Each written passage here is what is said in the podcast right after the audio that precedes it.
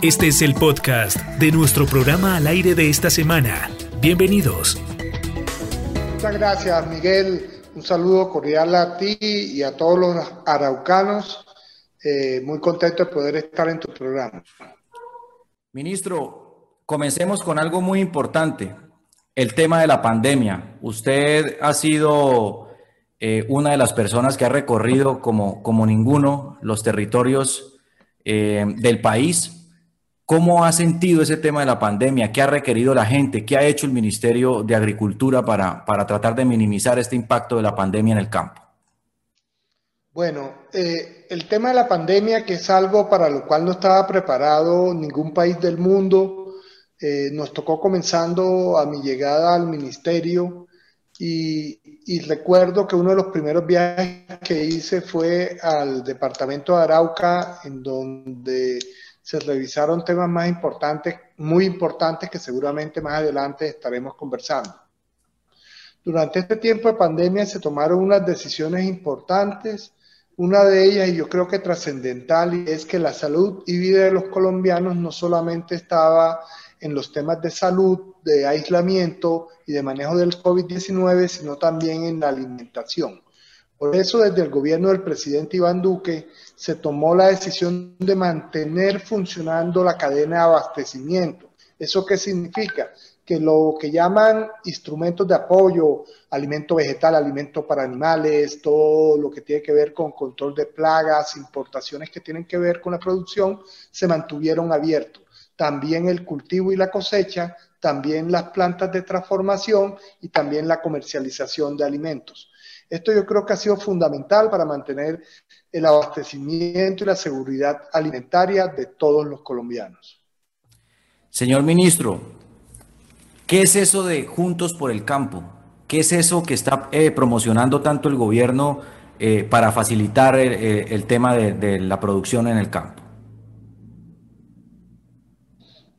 Bueno, eh, una vez ya iniciado esta época de pandemia, eh, después de los aislamientos, después de controlar algunos focos de desabastecimiento en el país y también de intervenir en algunos casos donde hay sobreproducción en algunas zonas del país, eh, desde el gobierno nacional se ha planificado una etapa de reactivación económica, que es lo que el presidente Iván Duque ha, llamado el nuevo compromiso por el futuro de Colombia o por el nuevo futuro de Colombia. Dentro de esto está nuestro programa Juntos por el Campo, que lo que busca es inicialmente que se mantengan incentivos que nuestros productores del campo puedan utilizar para seguir cosechando. Tenemos unos muy concretos, todos los campesinos y productores a que se inscriban en este incentivo al consumo, se pueden inscribir en la Secretaría de Agricultura de los municipios, en la Secretaría de Agricultura del departamento o en el gremio de la producción, siempre que estén produciendo alimento al cual ellos estén afiliados. ¿En qué consiste el incentivo? Don Pacho, que compra alimento para sus cerdos, y compra un millón de pesos en alimentos, a don Pacho no se le va a cobrar un millón de pesos por ese alimento para los cerdos, sino 700 mil pesos. Va a tener un descuento del 30%. Don Pacho, ¿qué tiene que mostrar? Que se inscribió en, el, en la Secretaría de Agricultura o en el gremio en, por Colombia o eh, en la Secretaría de Agricultura del departamento o municipio también va a tener que firmar una declaración juramentada donde dice que ha sido afectado por el COVID-19. Todos nos hemos afectado de alguna manera por el COVID-19 porque se han cerrado las fronteras de los municipios, porque hay restricciones de movilidad o porque nos hemos enfermado. Y adicionalmente a eso, la fotocopia de la cédula. El almacén recoge todos esos documentos y con eso reclama ante Fido Agraria ese 30% que se le hizo de descuento a Don Pacho. Y así el almacén recibe sus recursos y Don Pacho tiene un descuento del 30%. Esto es un incentivo que va hasta tres compras que realicen y máximo hasta un millón doscientos mil pesos. Arauca sí tiene la capacidad para eh, que se realice ese subsidio del 30% a los campesinos. Sí, sí tienen la capacidad, tenemos productores importantes y se puede dar fácilmente o a la Secretaría de Agricultura del municipio, o a la Secretaría de Agricultura del departamento o aún en el mismo gremio donde está afiliado el productor agropecuario. Entonces creemos que tienen las condiciones y adicionalmente a eso, en el programa de Juntos por el Campo también eh, estamos ya, acabamos de aprobar una línea de crédito para que la tasa de interés al pequeño productor le quede entre el 2 y el 2.5% anual. Esto es una tasa de interés muy baja. Eh, aquí hay un mm, banco de maquinaria. ¿Cómo podemos desde el ministerio mejorar ese banco de maquinaria? ¿Qué tiene que hacer la persona encargada de ese banco de maquinaria? Si hay alguna línea que permita em, que, esa, que esa maquinaria, que ese banco de maquinaria se pueda mejorar? Hoy podríamos hacer dos acciones. Hay una que se tendría que trabajar con el departamento. El ministerio también dentro de este Juntos por el Campo ha propuesto la reactivación en las regiones. ¿Eso qué significa? El ministerio no tiene muchos recursos, tenía o tiene 32 mil millones de pesos. Hicimos repartir mil millones por cada departamento para lo que usted acaba de decir, bancos de maquinarias, aperos o herramientas de las maquinarias que ya tienen, o poder reparar en los casos que haya distritos de riego, los distritos de riego, o cualquier otro tipo de maquinaria que permita complementar la actividad productiva agropecuaria. Entonces, ya está asignado para cada departamento mil millones. ¿Qué es lo que tenemos que hacer en este momento? Hacer el convenio, que nos presenten en qué se van a usar esos mil millones de pesos y eh, si el departamento quiere poner una plata adicional sería muy bueno, pero si no, porque sabemos que estamos en una época de crisis, los mil millones se pueden usar eh, para eso. Una buena noticia hay para el sector cacautero Ustedes presentaron un proyecto de ley en el Congreso para que Colombia entre a esa Organización Mundial de Cacao. ¿Esto en qué beneficia a los productores? Recordemos que Arauca es un departamento pionero en este tema del cacao. Eh, Miguel, tenemos una gran oportunidad en estos momentos difíciles del país de que eh, las plantaciones de cacao sean ese sustituto de ese cultivo maldito que es la coca. Entonces, tenemos que aprovechar. Arauca fue pionero en eso. Arauca erradicó completamente la coca en, su, en el departamento y, dentro de las sustituciones de cultivo eh, se hicieron plantaciones de cacao. Tenemos que trabajar en renovación de esas plantaciones para que se vuelvan más productivas. También al estar dentro de la Organización Mundial de Cacao podemos acceder a recursos para temas de tecnología y mejoramiento genético de nuestro cacao que aumente nuestra productividad.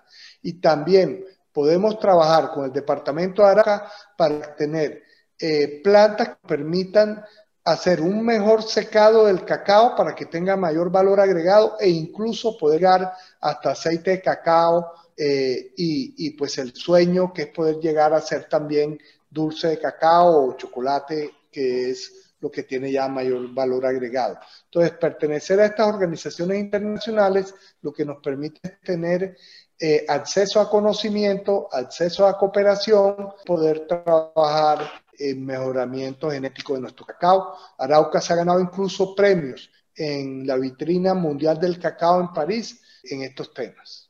Eh, la investigación que está haciendo la Contraloría y menciona el tema de Arauca, en el sentido de que se están utilizando nombres falsos o cédulas falsas para el tema de los trámites con el ICA. ¿Qué, responderle a los, a los araucanos frente a eso? ¿Qué está haciendo el ministerio?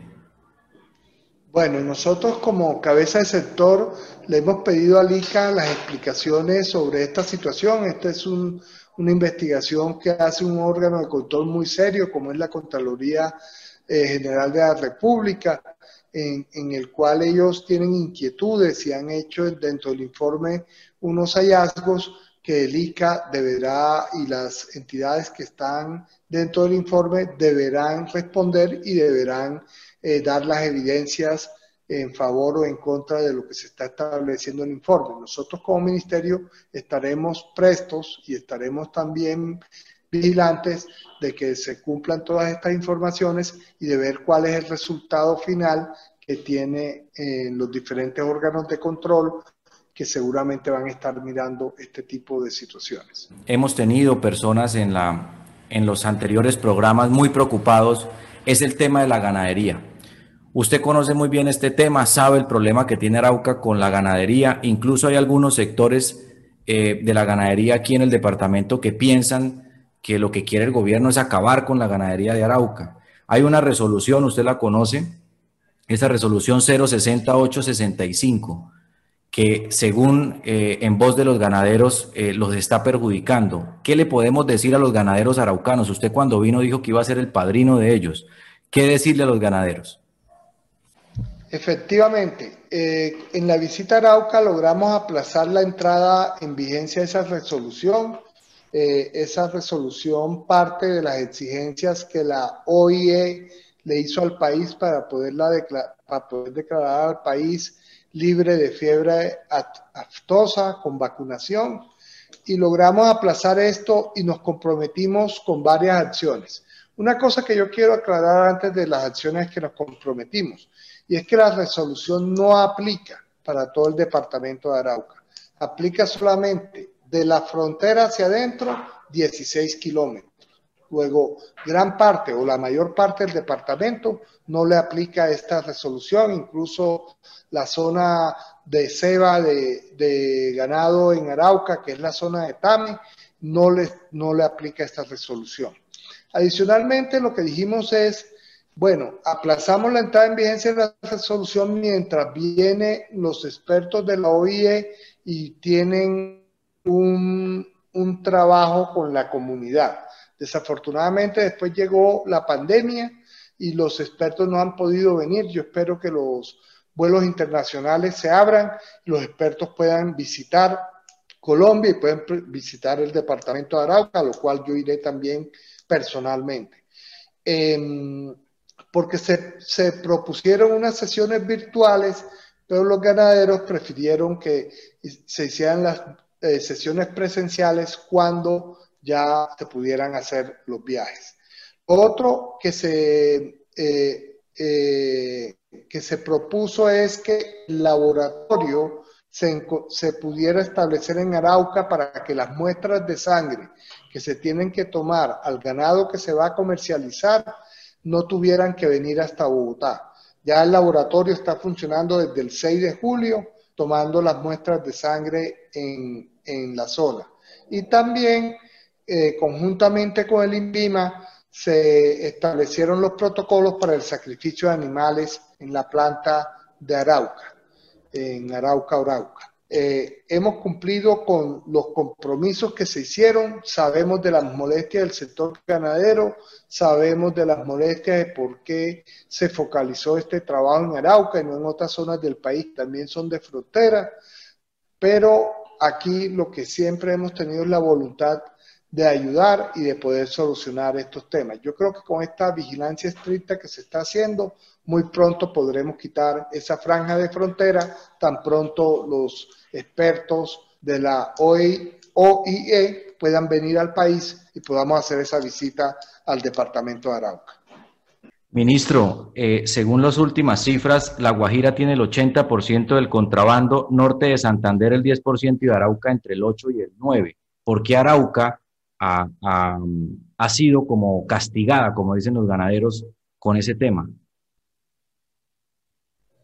Bueno, eso fue, esa decisión que se tomó fue una decisión técnica, como te lo acabo de decir, eh, no es una decisión que esté tomando directamente eh, el Ministerio de Agricultura, sino que cuando nosotros llegamos, después de las visitas que hizo la OIE y cuando volvió a certificar a Colombia como un país libre de fiebre aftosa con vacunación, estableció ese requisito de poner esta franja en el departamento. Soy consciente de ese pedido que, han hecho los ganaderos y de, ese, y de esas estadísticas que han presentado. Yo también le he pedido a ICA que se revisen eh, todas estas estadísticas eh, para poder tener claridad de por qué la franja de 16 kilómetros se estableció solamente en Arauca y en un pedazo de Boyacá que está en la frontera. Ministro, esa resolución eh, me dicen que hace que los tiempos sean de mes y medio para usted poder movilizar y vender el ganado. ¿Eso es justo con los ganaderos? Las estadísticas que a mí me ha dado el ICA son diferentes, que no se hace necesidad de esa movilización de mes y medio, todo depende de la llegada del el ganado a la zona de alta vigilancia, que vuelvo y repito, es una franja estrecha eh, dentro del departamento de Arauca. O sea, esos tiempos no se están cumpliendo, pero la resolución sí dice que debe ser esos tiempos. ¿Por qué no hacer una resolución que acorte esos tiempos, ministro? Eso es lo que le hemos pedido a ICA, que podamos acortar los tiempos y la medida con la cual nos comprometimos era que esos tiempos tenían que ser mejores. Voy a revisar esos tiempos porque tengo información de que se puede estar haciendo en tiempos menores dependiendo de la procedencia del ganado. ¿Por qué dicen los ganaderos acá, ministro, que la OIE eh, no eh, obliga al gobierno a cumplir con esos requisitos? Bueno, la información que tenemos, las comunicaciones que tenemos por parte de la OIE dentro de todo este programa y las visitas que ellos nos hicieron antes que comience el aislamiento preventivo, nos daban las indicaciones de cuáles eran las medidas que teníamos que tomar para poder preservar el estatus de país libre de fiebre aftosa con vacunación. Entonces, por supuesto que la OIE sí tiene una influencia porque es en última quien certifica al país. ¿Cuál es el compromiso con los ganaderos de Arauca frente a esta resolución? ¿Se va a derogar, no se va a derogar, se va a eliminar? ¿Qué van a hacer? Bueno, ya se solicitó a la OIE eh, la certificación de la zona eh, como libre de fiebre aftosa eh, con vacunación. Entonces, una vez se tenga la asamblea de la OIE y, se apruebe toda la documentación que nosotros enviamos, haciendo todo ese soporte, ya se podría eliminar la franja de alta vigilancia. Eso por un lado. Por otro lado, la resolución establece que el aislamiento del ganado se debe hacer por 30 días. Y ahí se les toma la prueba de sangre y una vez salga bien, ya se puede hacer el sacrificio, se puede hacer en la planta de Arauca, que se habilitó para eso también, se le, eh, establecieron los protocolos y, y eso fue también a partir de la visita que hicimos y se puede llevar la carne al resto del país. Y lo, el otro compromiso es que una vez se abra eh, eh, los vuelos internacionales, poder tener a los expertos de la OIE y llevarlos a Arauca. Esos serían los compromisos para este semestre. Ustedes ya enviaron a la OIE los documentos que Arauca es libre de aptosa. Estamos esperando que se abran los aeropuertos para que ellos vengan a verificar eso y posteriormente se levantaría. Incluso se puede hacer sin la verificación de ellos, o sea, con el trabajo documental que ya se envió parte nuestra y con las reuniones virtuales que se pueden hacer. Ahí lo que estaríamos dependiendo es que ya la OIE en sus tiempos pueda hacer la aprobación eh, que se hace a través de, de una asamblea que ellos hacen. O sea que es una muy buena noticia para los ganaderos, ministro, que ustedes ya están gestionando esa eliminación. Sí, la buena noticia es que ya se entregaron los documentos a la OIE. ¿Cuándo va a venir Arauca, ministro, a solucionar estos problemas para que nos ayude a que los ganaderos se sientan otra vez motivados? Espero poder volver muy pronto al departamento de Arauca una vez eh, se reactiven eh, de una manera eh, controlada, por supuesto con todas las condiciones de bioseguridad, y ahí podremos volver nuevamente al departamento y que también podamos ir con hechos concretos en los cuales les podamos llevar soluciones concretas al departamento de Arauca a partir de esa agenda que se hizo en ese primer viaje y que fue truncada después con este tema del aislamiento, pero en la cual no hemos dejado de trabajar hoy consiguiendo los recursos para poder apoyar al departamento de Arauca. Ministro, pues ha sido usted muy generoso con el tiempo. Teníamos esas inquietudes, queríamos conversar con usted, las inquietudes de los ganaderos fueron transmitidas, las inquietudes de todos los sectores, eh, por supuesto, las abordará usted en una próxima visita cuando pase la pandemia, como lo decía. Quería agradecerle en nombre del equipo de Al Aire de Meridiano 70 por su tiempo y por su disposición siempre. Miguel, muchas gracias a ti por esta oportunidad para eh, poder hablarle a los araucanos en estos momentos en que nos la virtualidad y eh, es la forma como, como hoy tenemos para comunicarnos y para reunirnos.